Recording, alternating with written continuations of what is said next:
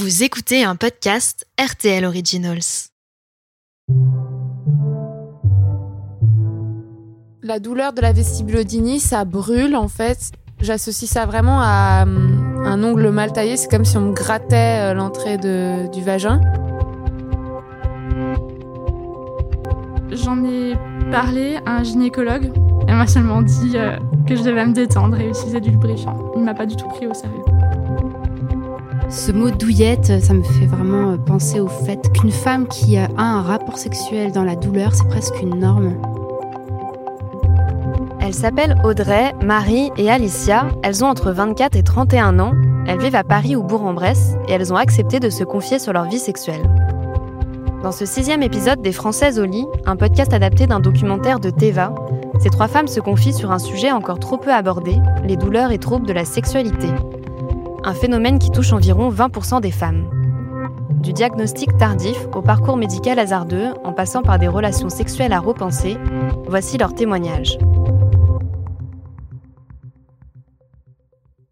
C'était à l'été 2017, donc il y a peut-être presque deux ans. Marie, 24 ans. Et oui, ça s'est passé pendant les rapports avec pénétration vaginale. Du coup, j'avais mal euh, au fond du vagin. J'avais l'impression d'avoir mal au fond du vagin, un endroit que je peux pas atteindre. Et du coup, je savais pas ce que c'était. Je pensais que c'était euh, une irritation. Euh, la douleur de la vestibulodynie, ça brûle en fait. J'associe ça vraiment à euh, un ongle mal taillé. C'est comme si on me grattait l'entrée du vagin. Je peux plus mettre de, de jean, euh, je peux plus faire de vélo. Bien sûr, je peux plus avoir de rapport avec pénétration.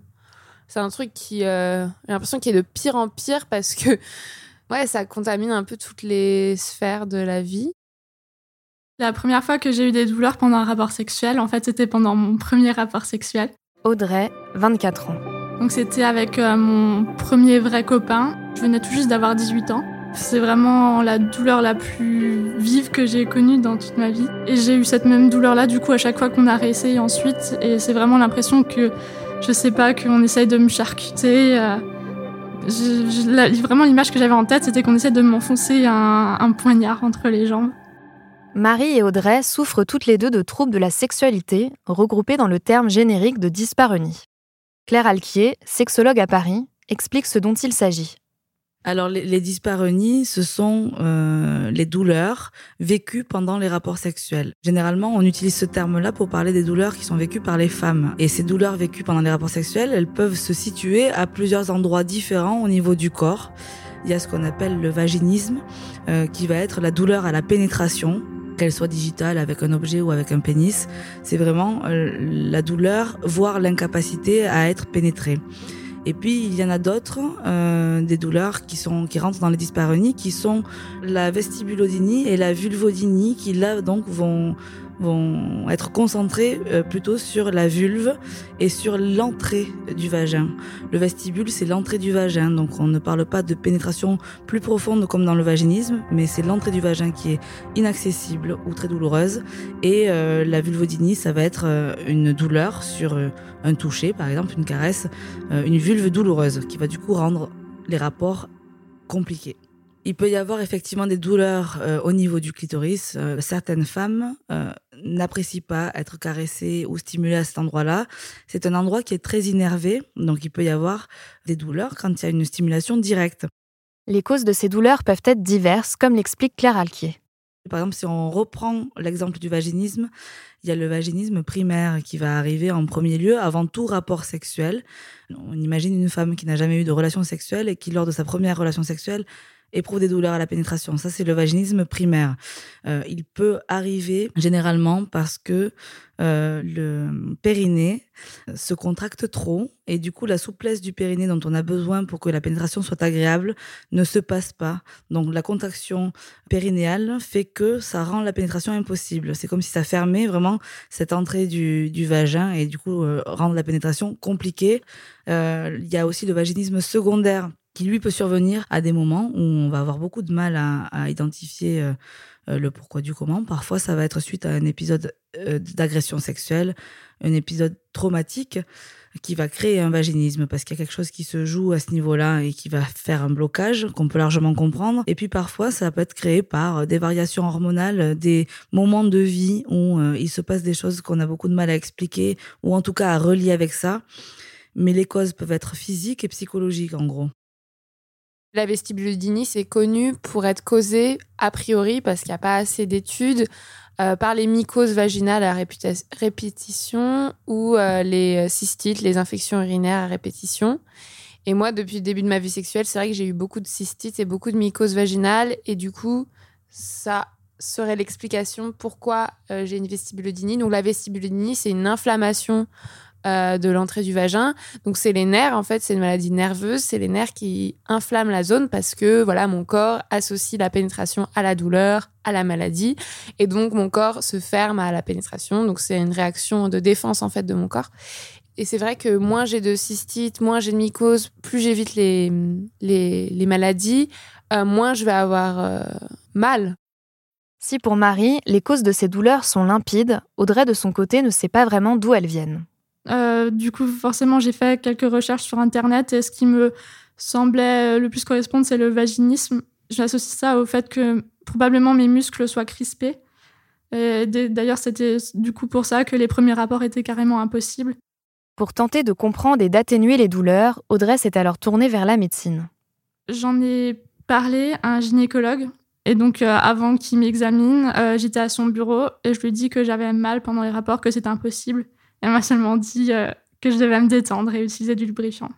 J'ai vraiment eu l'impression de ne pas être prise au sérieux et euh, quand j'ai fait des recherches sur internet ben, par rapport à mes douleurs et à ce qu'elles pouvaient correspondre, ben, j'ai vu qu'il y avait d'autres personnes confrontées aux mêmes problèmes que moi, qui allaient voir des médecins, qui n'étaient pas prises au sérieux, que ce soit pour le même problème que moi, donc euh, ce que je pense être du coup du vaginisme ou d'autres problèmes comme ben, l'endométriose.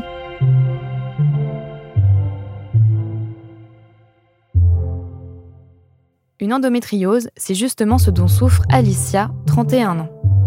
Alors moi j'ai eu mes règles à 11 ans et je pense que je les ai ressenties euh, vers 14-15 ans. C'était des douleurs vraiment mais d'une intensité extrême. Euh, pour ma part c'était plutôt au niveau du, euh, du ventre. C'était pas forcément au niveau du bas-ventre, ni des cuisses, ni du dos. C'était pas des douleurs de règles, des courbatures de règles, comme on pourrait appeler ça c'était vraiment autre chose. J'avais mon ventre, j'avais l'impression qu'il allait exploser et que je, pouvais à peine changer de position. Enfin, c'était. Euh, je croyais que j'allais mourir dans ces moments-là. J'en ai parlé à mon médecin traitant qui, euh, qui a émis euh, l'hypothèse de l'endométriose. De mon côté, moi, j'avais fait mes recherches aussi un petit peu parce que je pensais que c'était quand même pas des douleurs normales. Et puis, à l'époque, j'avais une gynéco complètement, je dirais pas du tout au fait de ces questions-là. Qui, euh, j'ai encore le courrier dans mon dossier médical euh, qui répond à mon médecin traitant qu'on va faire euh, une, échographie pour faire plaisir à la patiente. Mais a priori, c'est plutôt qu'elle est douillette. voilà. Ce mot douillette, ça me fait vraiment penser au fait qu'une femme qui a un rapport sexuel dans la douleur, c'est presque une norme d'être bafouée comme ça euh, par son, la personne qui est censée nous soigner, se faire traiter de douillette, de chuchote, euh, c'est vraiment... Euh, c'est humiliant. C'est humiliant et puis je pense que ça construit aussi notre sexualité. Quand on a 15 ans et qu'on entend ça, je pense que je pense que ça participe à construire notre sexualité. On t'a mal, bah tu vas faire avec tes douleurs quand même, hein, parce qu'il faut quand même faire plaisir à l'autre. Du coup, la première euh, gynécologue que j'ai vue pour ça, Marie, 24 ans. En effet, elle a trouvé la zone où j'avais mal, mais quand je lui ai demandé qu'est-ce qu'on fait maintenant qu'on a trouvé la zone, elle m'a dit bah je vois rien en fait. Elle voyait que ça me faisait mal, mais elle, elle voyait pas que la zone était rouge ou irritée ou quoi que ce soit. Ce qu'on m'a dit souvent, et ce qu'elle m'a dit, c'est que c'était dans ma tête, quoi, que c'était psychologique, euh, qu'elle pouvait rien faire, qu'elle m'a prescrit euh, des crèmes, mais que en fait, elle savait pas ce que c'était.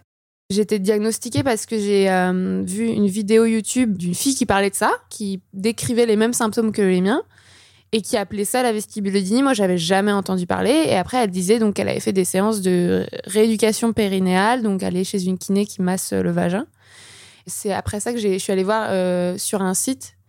Euh, c'est une association pour les femmes euh, qui ont des douleurs pendant les rapports qui s'appelle les clés de Vénus. référence des soignantes qui connaissent ces problématiques. Et donc, je suis allée voir une kiné spécialisée qui connaît la vestibulodynie. Et pendant six mois de de juillet à décembre 2018, j'allais une fois par semaine me faire masser euh, le vagin et la vulve par cette kiné euh, à Paris. Et j'ai vu beaucoup de progrès, c'est-à-dire elle met juste de l'huile d'amande douce, elle appuie sur le périnée, elle appuie sur, euh, sur la peau de, de l'entrée du vagin, de la vulve. Et au fur et à mesure, elle décrispe les, zones et elle habitue la peau, je sais pas comment ça marche, mais elle habitue la peau à un contact sain et du coup, j'avais de moins en moins mal.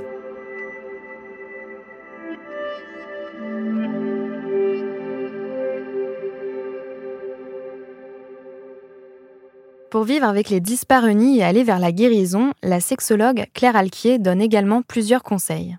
Euh, considérer qu'il ne faut pas se forcer à, par exemple pour des femmes qui avaient auparavant des rapports pénétrants qui fonctionnaient et qui pouvaient être éventuellement source de plaisir, euh, qui euh, éprouvent des douleurs, il s'agit de se dire qu'on ne se force pas à faire l'amour quand on a mal.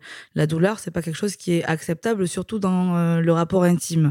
Donc déjà ne pas se forcer à, et puis peut-être aller consulter pour en parler, aller voir un médecin, un sexologue, quelqu'un avec qui on puisse une sage-femme aussi, quelqu'un avec qui on puisse en tout cas aborder cette question-là pour comprendre ce qui se joue, euh, comprendre ce qui se joue au niveau anatomique. Moi, ça me paraît euh, précieux, puisque parfois on se rend compte qu'on a des difficultés euh, et des douleurs pendant les rapports, mais on ne sait pas très bien où est-ce que ça se situe.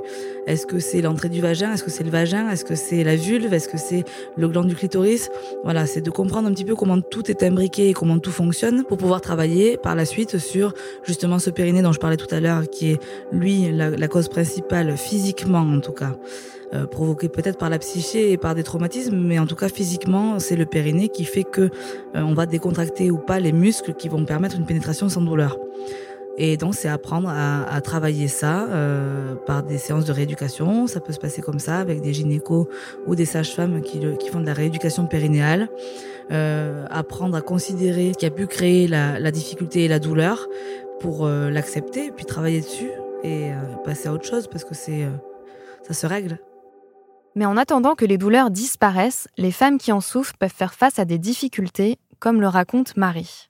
Il y a un moment donné où j'ai même plus de libido en fait, parce que j'associe tout ce qui est lié au sexe à la douleur.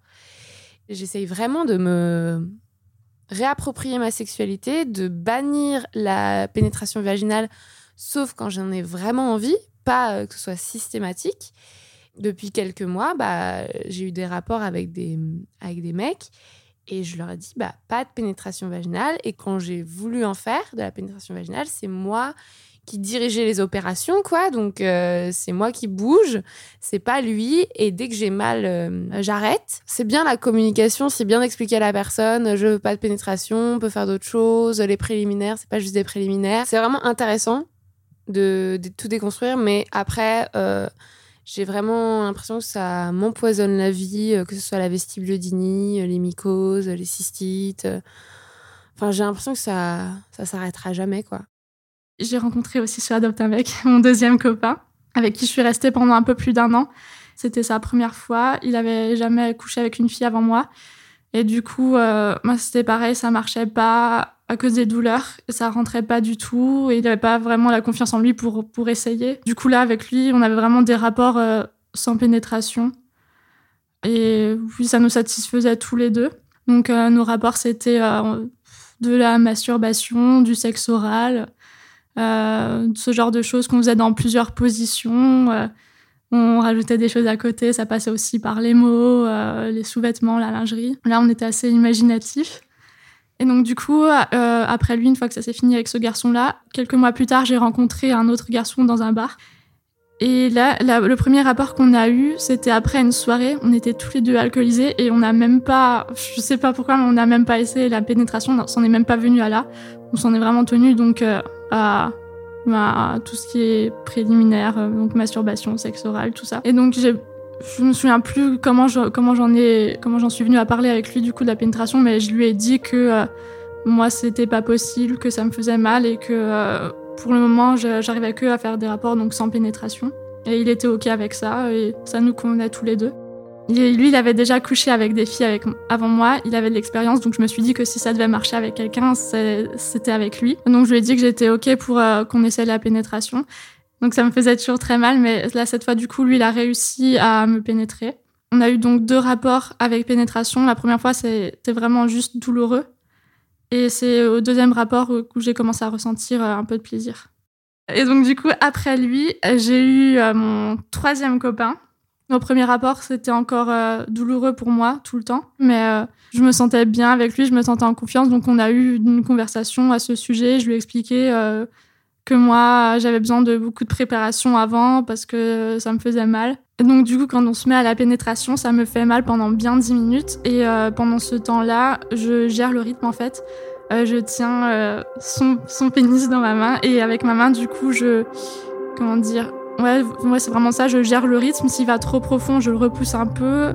S'il va trop vite, euh, je serre un peu. Et comme ça, il comprend en fait à quel rythme il doit aller. Et donc, au bout de. Je dirais, selon les rapports, c'est environ 10 minutes. Je commence à, avoir plus vraiment mal. J'ai toujours une petite douleur, mais elle devient vraiment très supportable. Et donc là, du coup, j'enlève ma main et c'est à ce moment-là qu'il savait du coup que ah, c'était ok, il pouvait y aller sans, sans avoir peur de me faire mal.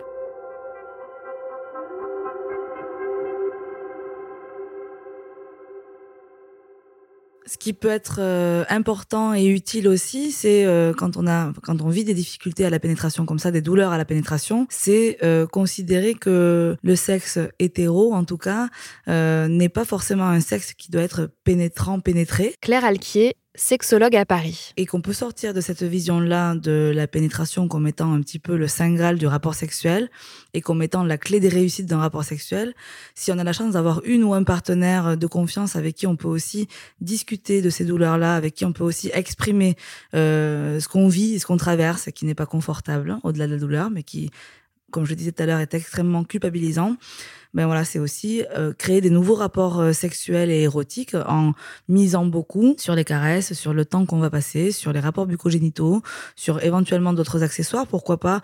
Mais voilà, sortir un petit peu de cette pression de il faut absolument une pénétration. Euh, si en plus elle est douloureuse, c'est peut-être pas utile et peut-être qu'on peut la mettre en pause pendant un temps dans sa vie sans que ça soit du tout dommageable et ça pourra même permettre d'explorer d'autres facultés érotiques précieuses et utiles à, à son plaisir. Alicia, 31 ans, qui elle souffre d'endométriose, a dû apprendre elle aussi à adapter ses rapports à sa condition physique et à ses partenaires. Alors pour le coup, moi ma première fois m'a pas du tout fait mal. Euh, vraiment ça s'est euh, super bien passé. Euh, mais c'est vraiment après, au fur et à mesure où sont arrivées les, les douleurs. Et là c'est un peu gênant parce que du coup, ah bah non, attends, pas comme ça, attends, faut qu'on change. Aïe, c'est pas tout le long du rapport comme ça, mais je pense qu'il faut encore une fois beaucoup dialoguer euh, avec son partenaire ou sa partenaire pour que la personne sache qu'est-ce qui nous fait mal, qu'est-ce qui nous fait pas mal. Voilà, mais c'est euh, une adaptation en tout cas. Moi, j'ai, euh, je dirais que j'ai la chance, entre guillemets, d'avoir le choix de pouvoir opter pour la pénétration ou non. Parce que c'est vrai que je sais qu'il y a des femmes qui ont des douleurs tellement atroces pendant les rapports qu'elles, qu'elles ne peuvent pas du tout avoir cette pratique-là. Euh, et en plus, ça dépend du degré de, d'endométriose. Alors moi, avec un stade avancé, euh, j'ai des douleurs, mais euh, qui n'empêchent pas la pénétration.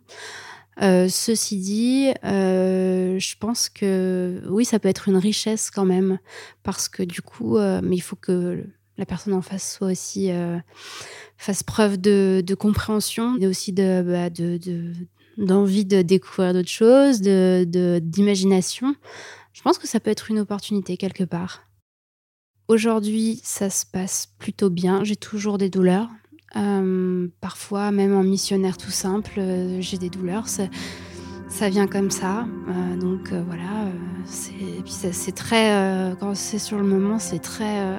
comment dire C'est puissant et c'est soudain. Et du coup voilà, on a une réaction euh, qui, euh, qui se voit bien, on va dire. Donc du coup, euh, moi heureusement j'ai une personne en face de moi qui réagit très bien et qui s'arrête tout de suite et que ça ne bloque pas non plus parce qu'il y a des personnes en face qui peuvent être bloquées par ça, par la peur de faire mal, etc.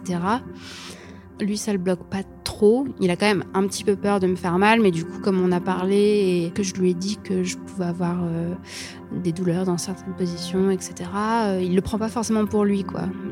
Il, sait que, c'est comme ça et que, que, que c'est pas contre lui. Et là, c'est le premier homme euh, avec qui je suis en ce moment qui, qui m'a dit Ça va pas, t'as pas l'air dedans là.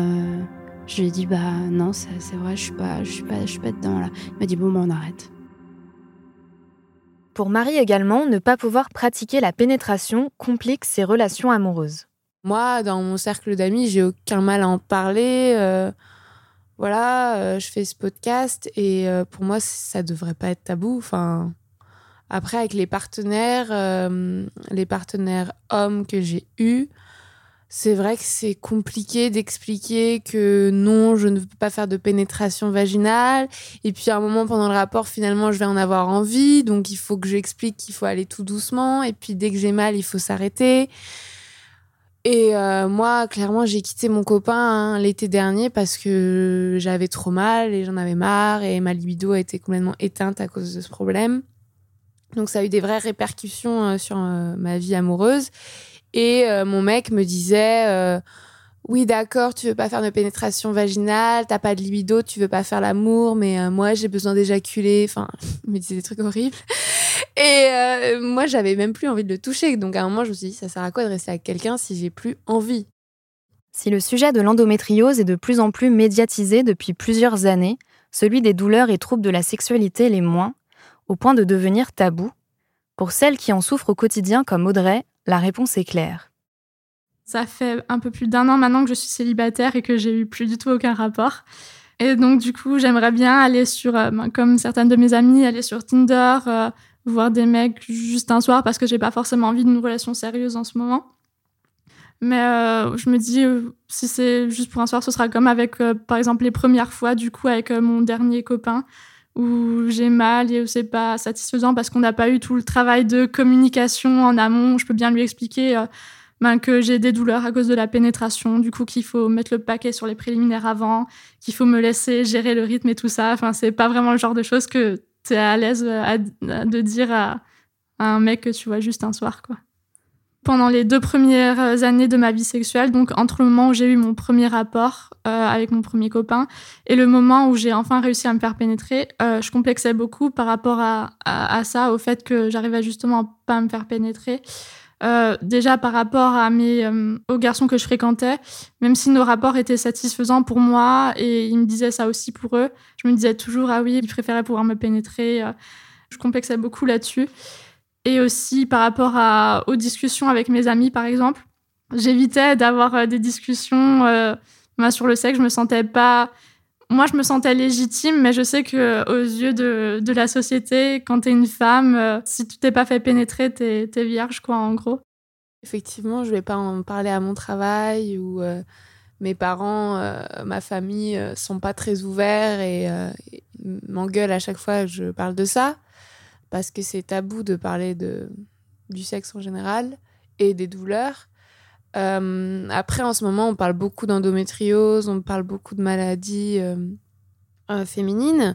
Et la vestibulodynie, c'est quelque chose de extrêmement tabou. Je ne sais pas pourquoi on n'en parle pas. Peut-être parce que ça touche moins de femmes que l'endométriose. Peut-être que parce, que parce que ça a des noms barbares. Comme pour Audrey et Marie, Alicia pense que la principale solution pour lutter contre le tabou des douleurs pendant les rapports sexuels est la communication. J'ai des amis qui ont d'autres problèmes que l'endométriose et qui pour elles c'est un vrai fardeau euh, d'avoir ces douleurs, d'être dans l'incapacité d'être pénétrée. Et euh, pour elles c'est un vrai, euh, un vrai tabou et je sais que j'ai une amie qui en a parlé qu'à moi, qui n'a jamais parlé à personne d'autre je mets un point d'honneur à parler de l'endométriose. En fait, dès que qu'une femme me parle de certaines douleurs, etc., je lui parle de l'endométriose parce qu'il y a encore des, femmes et des hommes, surtout il y a des hommes qui, euh, qui, qui, ne connaissent pas l'endométriose. Donc pour le coup, moi, j'essaie vraiment d'en parler. Donc euh, voilà, j'essaie de pas avoir de tabou euh, d'une manière générale vis-à-vis -vis de la sexualité et puis de l'endométriose parce que je considère que c'est vraiment c'est vraiment un bien pour, euh, tout le monde que, que l'information passe.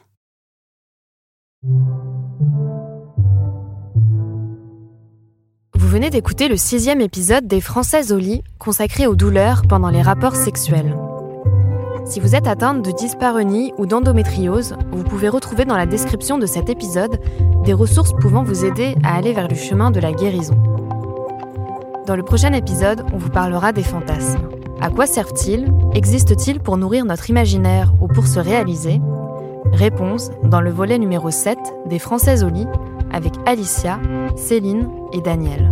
Vous pouvez retrouver cet épisode ainsi que tous les podcasts RTL Originals sur rtl.fr. À bientôt.